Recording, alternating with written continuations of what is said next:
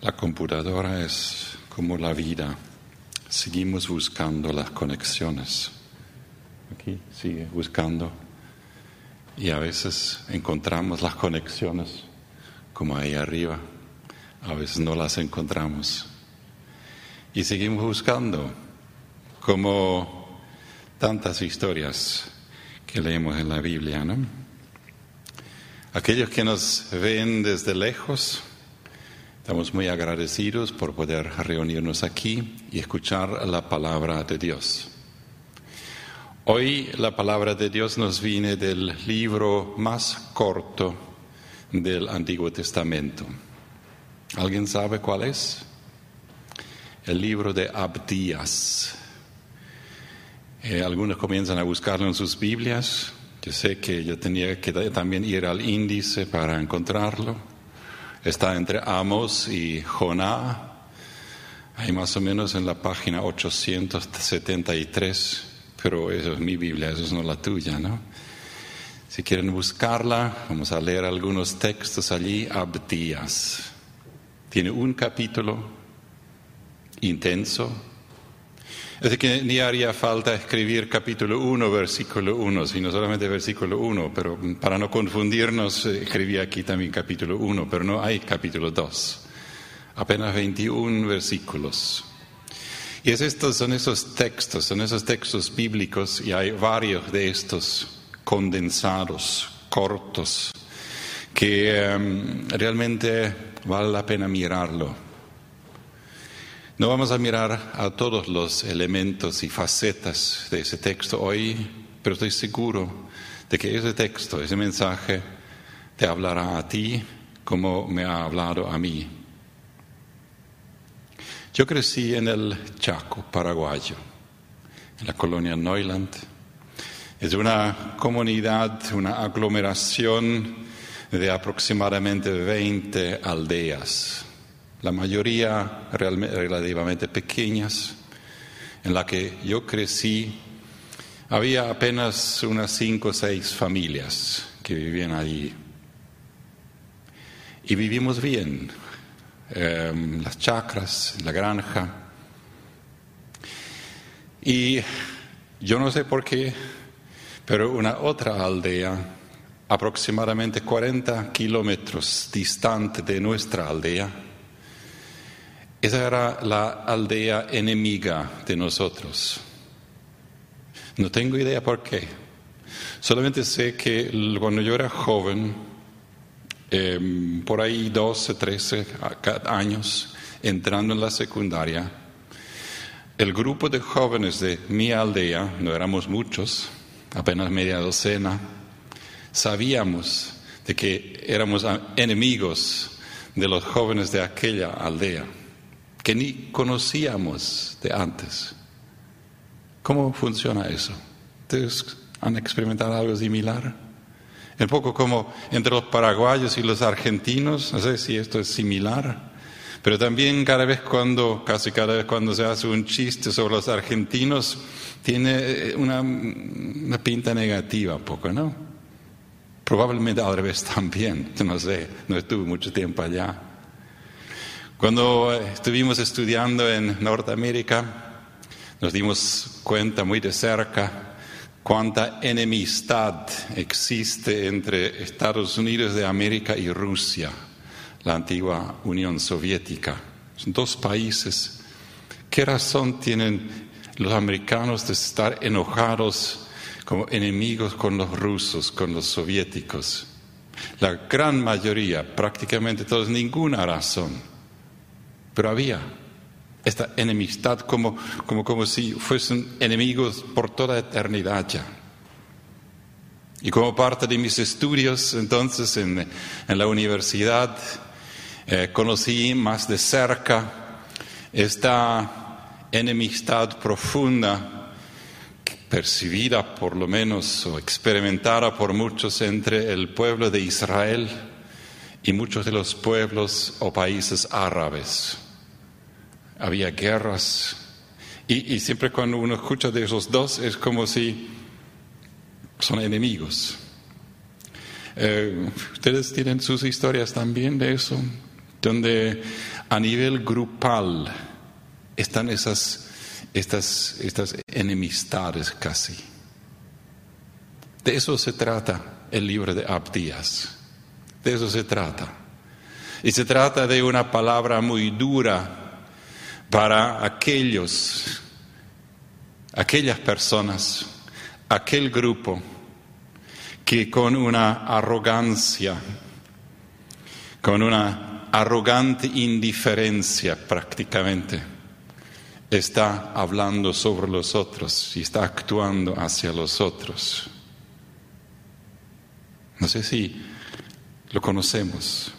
Ahí está el libro de Abdías, donde el profeta Abdías en esta corta carta, este corto mensaje que fue escrito probablemente casi tres mil años atrás y sigue vigente hoy, que escribió en el primer versículo ahí de este capítulo breve, en este libro está escrito el mensaje de Dios, de Dios el Señor por medio de su mensajero Abdías. Este mensaje trata acerca del juicio de Dios contra Edom. Y aquí a la izquierda tienen el mapa de lo que fue el, eh, este, el Medio Oriente en aquel entonces, el cercano Oriente en aquel entonces. Ahí está la región de Israel y de Judá, Israel, que es, son los descendientes de Jacob. En, em, en, el primer libro de la Biblia, en Génesis, a partir del 25, del capítulo 25, nos explica, la relata la historia de Jacob. Y ahí abajo está la región de Edom. Son los descendientes de Esaú. Jacob y Esaú. Son como los descendientes de ellos. Son como los rusos y los americanos. Son como los de mi aldea con aquella aldea que ni tengo idea de dónde, de dónde vino esta enemistad. Son hasta hoy como los israelitas y los árabes, muchos de los árabes. Aunque hay muchos amigos también entre ellos, pero, pero lo, lo conocemos así. Pero mucho más que solamente un pueblo y una em, enemistad de pueblo, entonces esto es muy general. Sabemos y podemos leerlo en la Biblia a partir del capítulo 25 del libro de Génesis. Conocemos esta historia, aquellos que conocen sus Biblias y los que no lo conocen, es una historia fantástica. Si consiguen una Biblia buena y leen a partir del capítulo 25, es una historia de familia y de eh, fantástica, como una novela. Y aquí está Esaú y Jacob.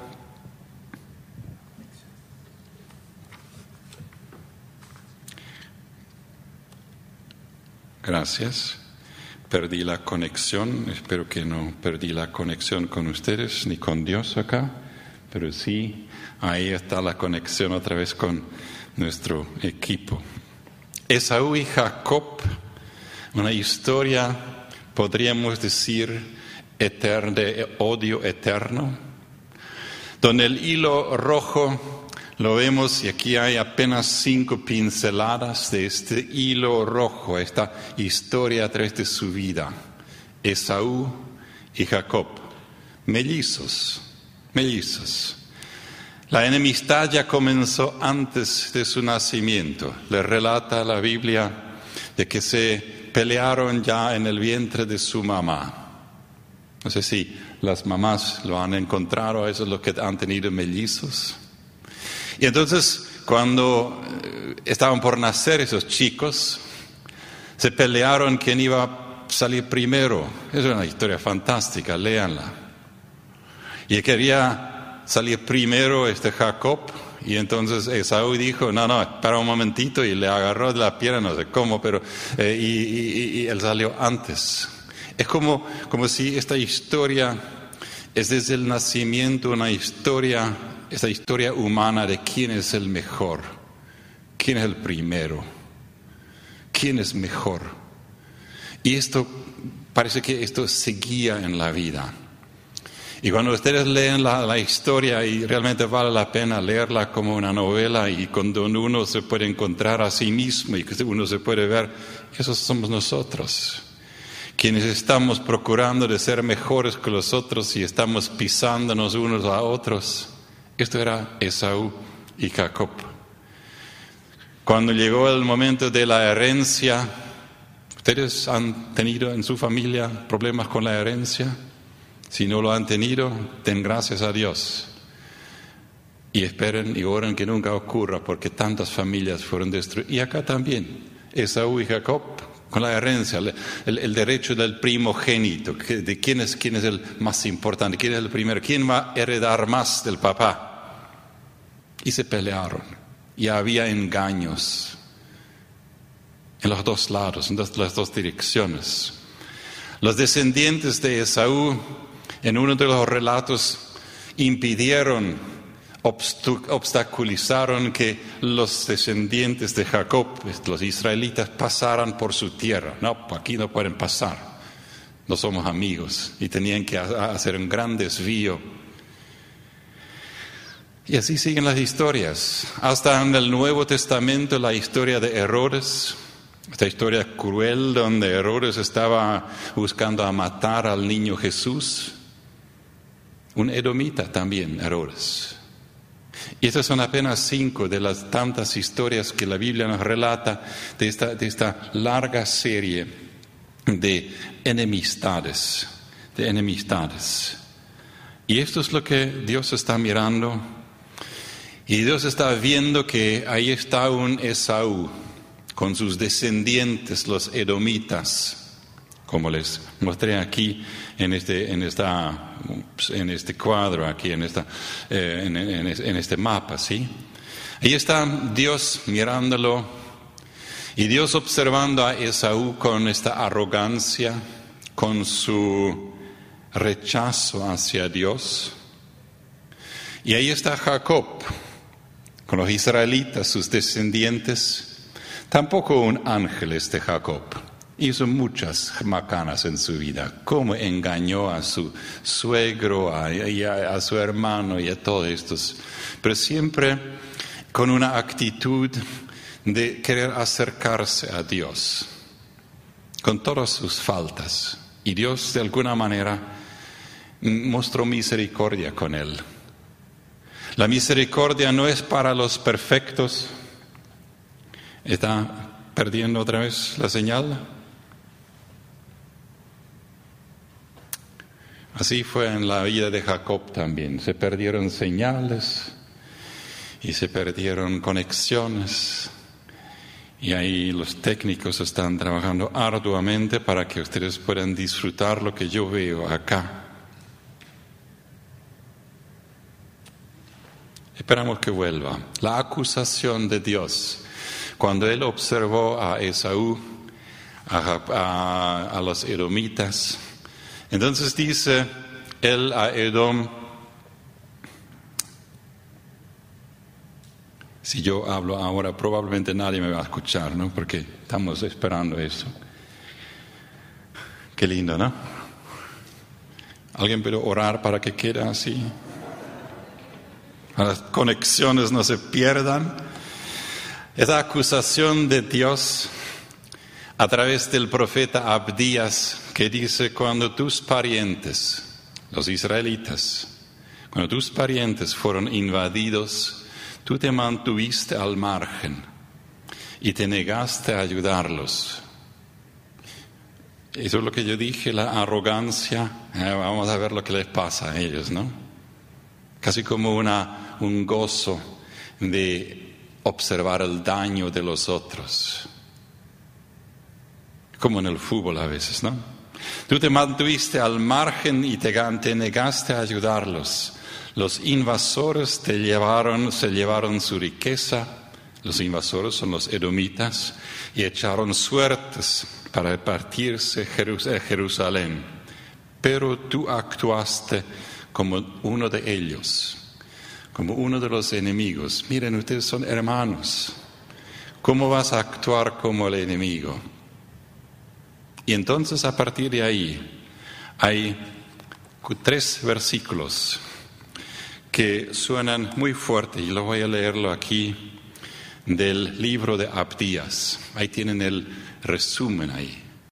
Es un resumen que quisiera que lo miren cuando eso queda con la buena señal, que lo miren como un espejo, un espejo para ti, como yo lo miré como un espejo para mí también en la preparación para ese mensaje. Donde dice, ahí en, a partir del versículo 12, tú no debiste reírte de tu hermano en su mal día, porque lo hiciste. Tú no debiste alegrarte a costa del pueblo de Israel en el día de, tu, su ruina Tú no debiste proferir arrogancia en el día de su angustia. No debiste entrar por la puerta de mi pueblo en su día de calamidad. No debiste recrear la vista con su desgracia en el día de su calamidad. No debiste echar mano a sus riquezas en el día de su calamidad.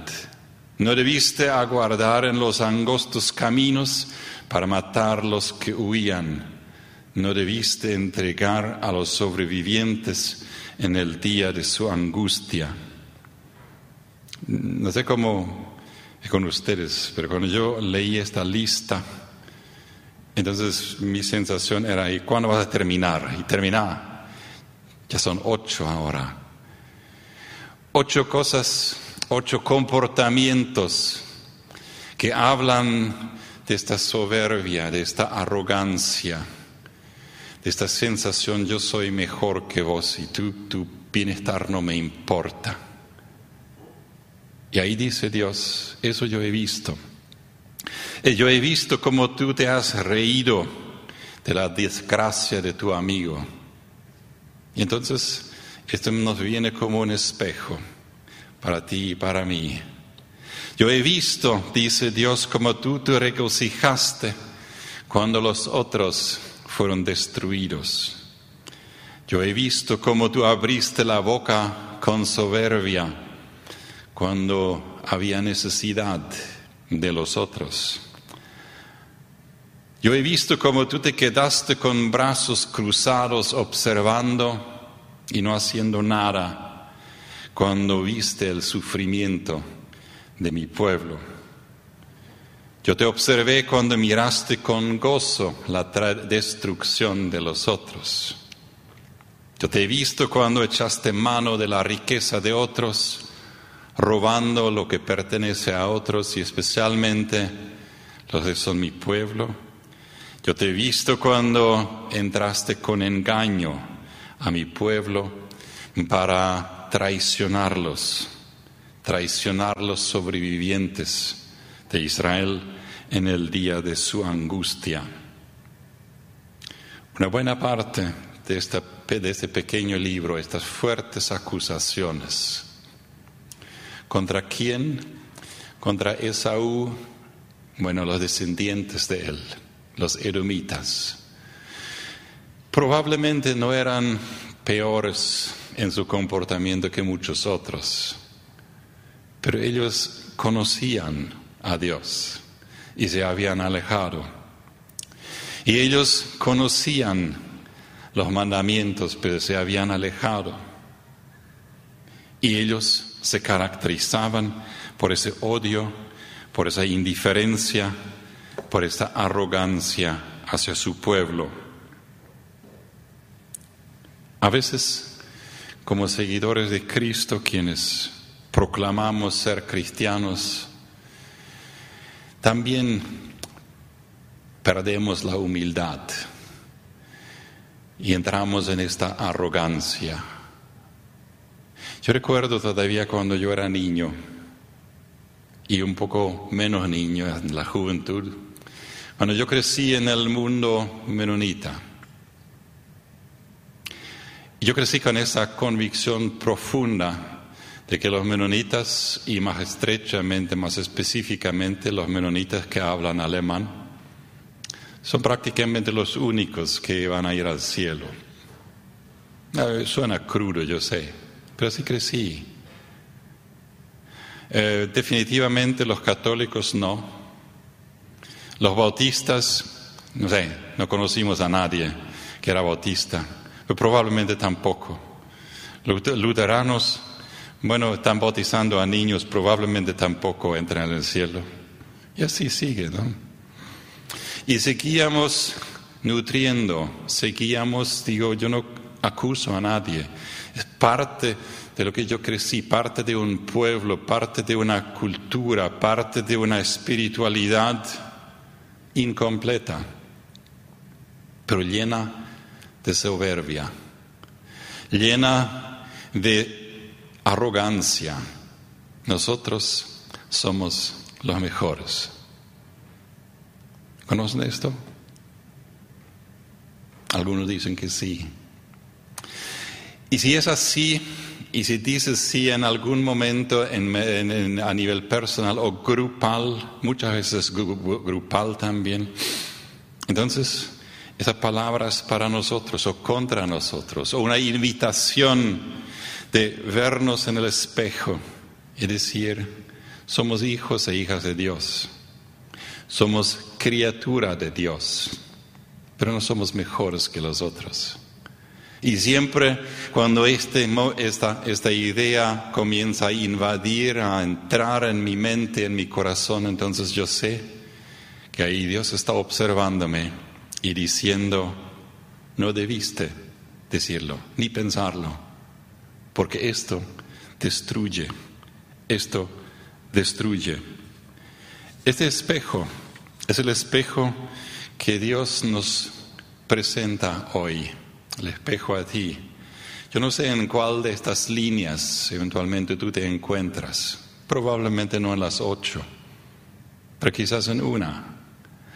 Donde estás pensando en algún grupo o como parte de un grupo, estás pensando en una persona donde tu pensamiento, tu sensación es como está escrito acá. Y es una invitación entonces ahí, la invitación de Jesús de decir, sí, eso soy yo. Y quiero cambiar, porque no quiero ser el indiferente que observa la, la calamidad del otro y gozarme cuando al otro le va mal. Comienza cosas muy pequeñas. Por ejemplo, en mi vida, em, varias veces como estudiante me alegré cuando otros estudiantes tuvieron notas más bajas que yo. Qué tonto, ¿no? ¿Qué, qué, qué, qué, razón hay en esto? ¿Qué provecho hay en esto? Y me di cuenta mucho más tarde, en ese momento quizás no, que esto es parte de esta naturaleza de Esaú en mí, donde yo me gozo cuando tengo la, la, la, la percepción de que yo soy mejor que los otros. Y ahí viene esta palabra, bastante dura de juicio. Un veredicto, una acusación, una sentencia contra Edom, donde Dios dice a través de Abdías, se acerca el día cuando yo, el Señor, juzgaré a todas las naciones, pero no solamente las naciones como enteras naciones, eso también, de alguna manera, pero también a los individuos. Así como tú le hiciste a Israel, palabra contra Edom, así como tú le hiciste a Israel, a Judá, así se hará contigo. Y hay esta palabra del título de este mensaje. Todas tus malas acciones, todas tus malas acciones recaerán sobre tu cabeza. O como dijimos, lo que tú hiciste Em, va a caer sobre tu cabeza, va a volver a ti palabra de Dios y de Abdías. En todo esto no falta la esperanza y está en los últimos cinco o seis versículos de este corto libro, que comienza con el versículo 17 donde dice en el monte de Sión, en Israel, en el medio del pueblo de Dios, diríamos hoy quizás en medio de lo que es la iglesia de Jesucristo. Habrá liberación. Y este monte y este lugar y este grupo será sagrado, no mejor que otros, pero sí dedicado a Dios en humildad. Y el reino será del Señor. El reino será del Señor. Palabras de esperanza con los cuales termina el libro, que hasta ahí, hasta el versículo 17, parece que hay solamente juicio y dureza pero termina con esta gracia, con el momento y con el mensaje de gracia y de esperanza. Resumiendo, el libro de Abdías, lo que, haces, que tú haces recae sobre tu cabeza, que quisiéramos recordar, aparte de lo que ya tomaste en tu corazón, quizás como una decisión en uno quizás de estos ocho puntos pero lo que estamos viendo acá en este libro es que Dios es el Señor y es el juez. A primera vista quizás esto me asusta, el juez. Pero pensamos o pensemos de nuevo y diciendo que esto es un mensaje de liberación. Eso es un mensaje que nos hace la vida más fácil. Porque no hace falta que nosotros juzguemos a otros. Dios va a juzgar. No hace falta que nosotros nos enseñorearemos de otros, que nosotros seamos jefes de los otros. Dios es el jefe. Dios es el Señor.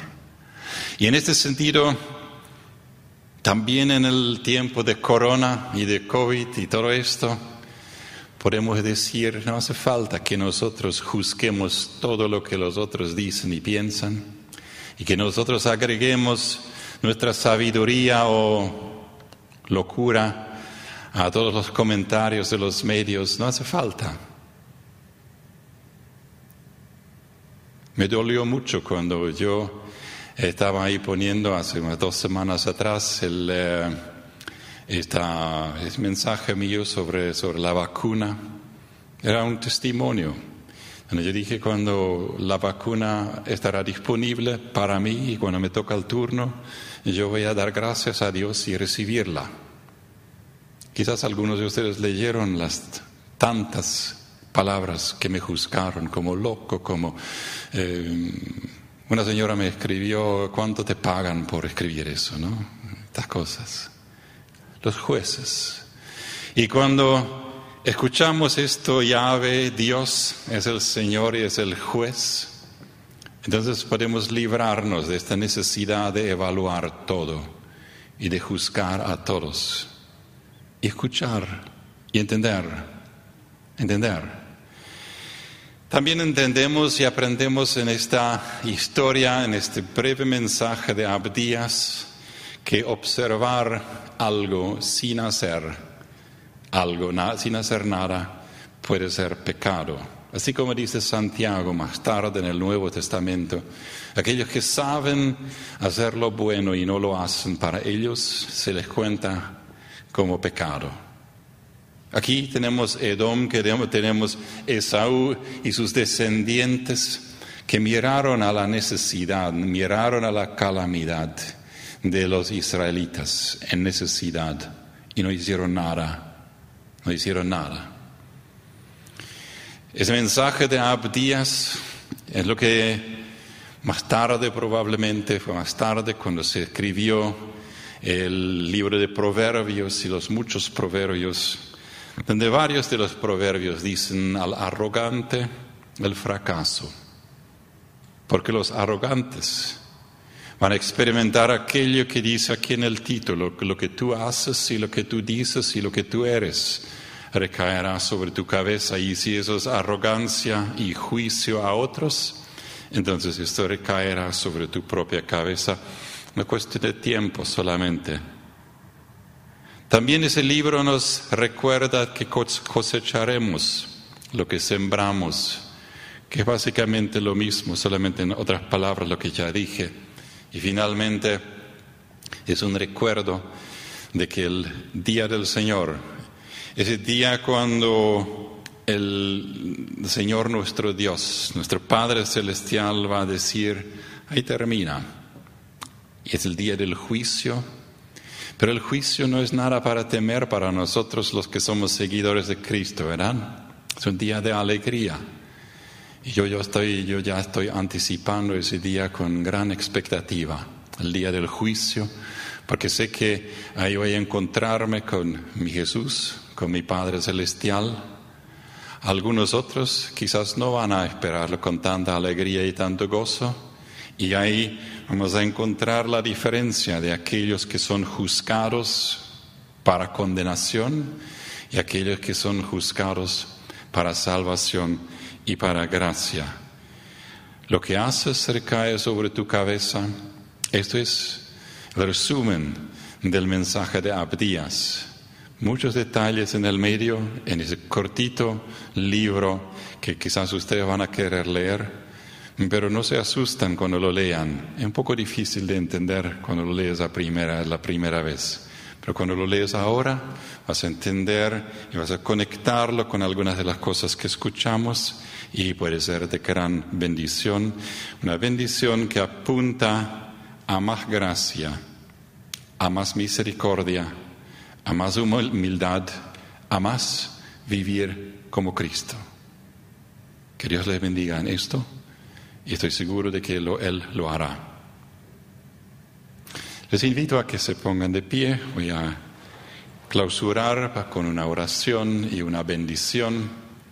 Padre Celestial, tú quieres alentarnos, pero también quieres mostrarnos que no cualquier cosa va. Y especialmente quieres alentarnos de abandonar, abandonar esta arrogancia y esa indiferencia hacia otros para que seamos más como tú, Jesús. Y en este, en este sentido, Señor, te pido que bendigas a todos estos que están aquí hoy, que todos aquellos que nos ven desde lejos, para que tu bendición recaiga sobre cada uno, para que tu bendición pueda multiplicarse, para que muchos sean bendecidos. En el nombre de Cristo Jesús. Amén y amén.